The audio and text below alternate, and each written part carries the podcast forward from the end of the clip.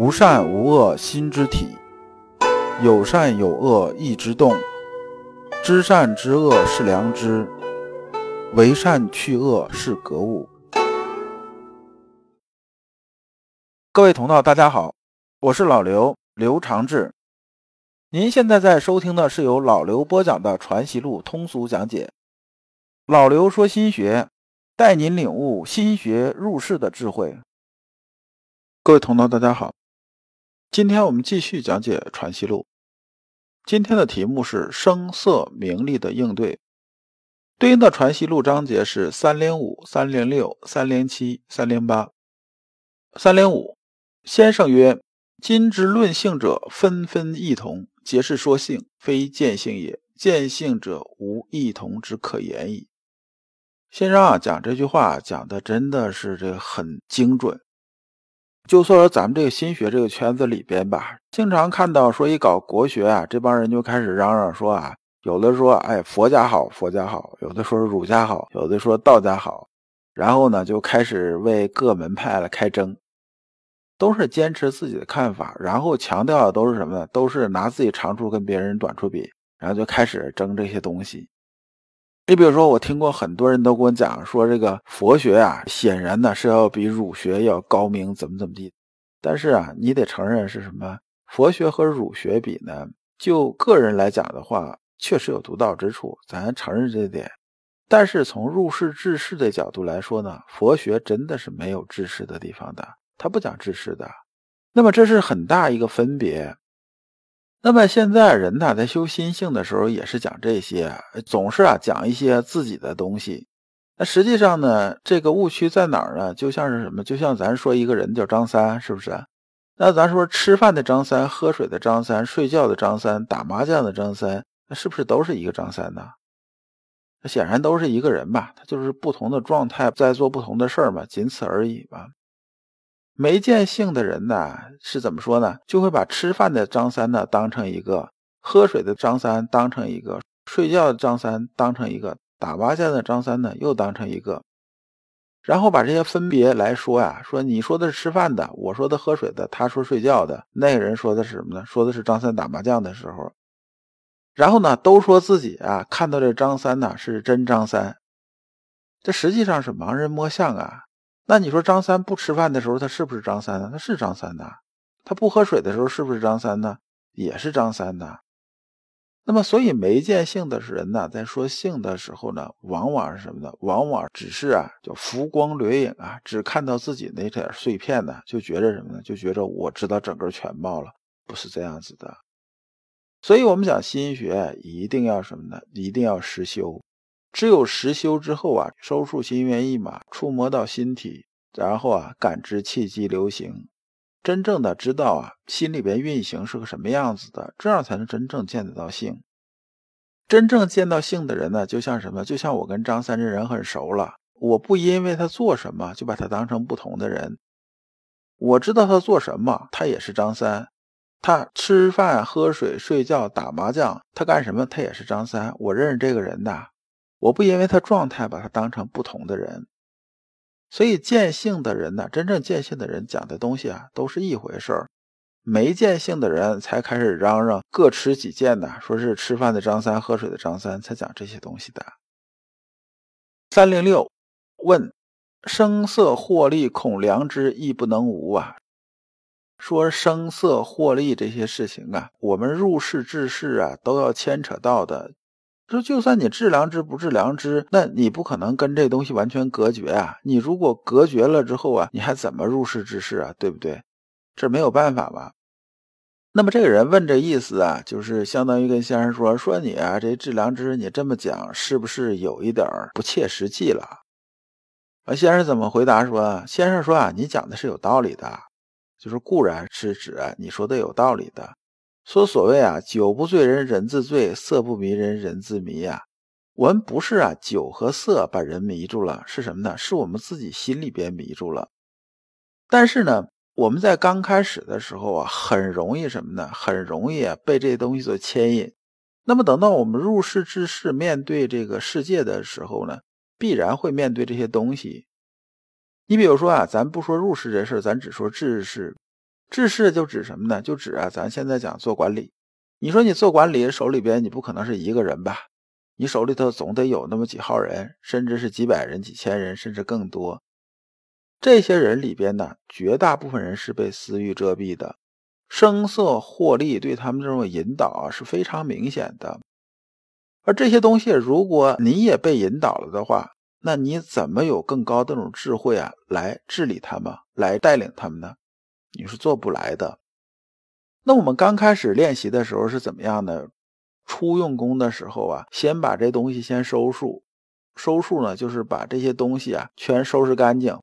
就是扩然大功，这里边全干净了，就相当于什么呢？相当于啊，我们现在住这个院子里边呢，它是有什么的？它是有老鼠的。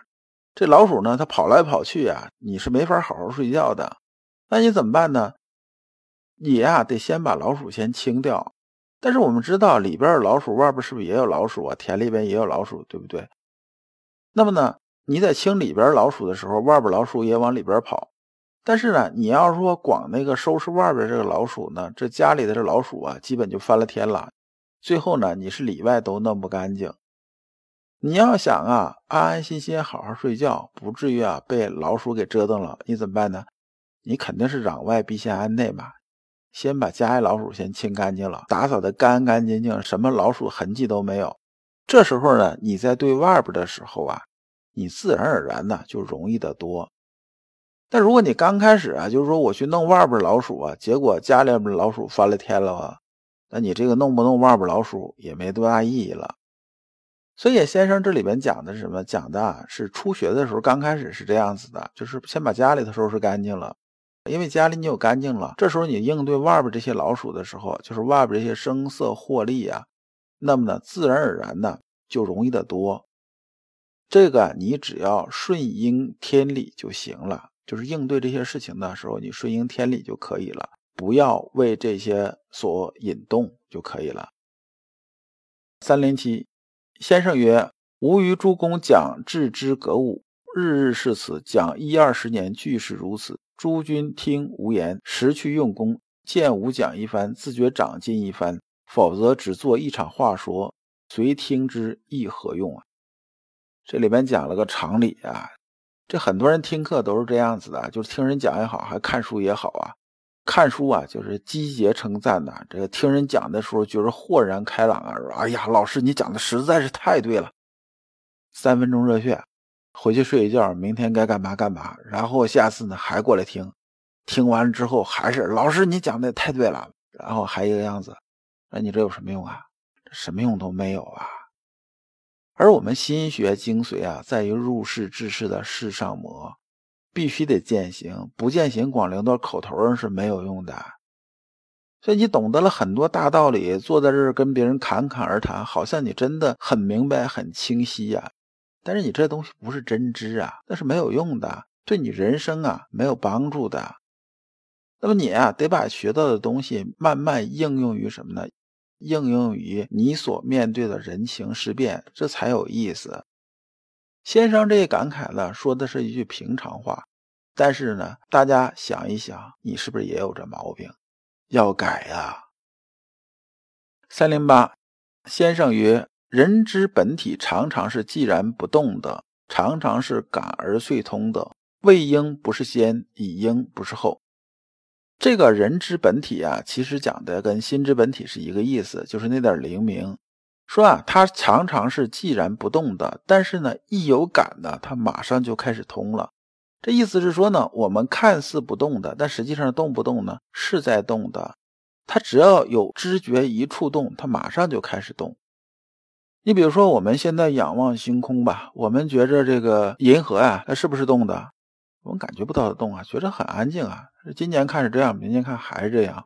但是你把它放大开来看呢，就是用高倍这种天文望远镜来看的时候，你能不能看到里边那种星球那种运动啊？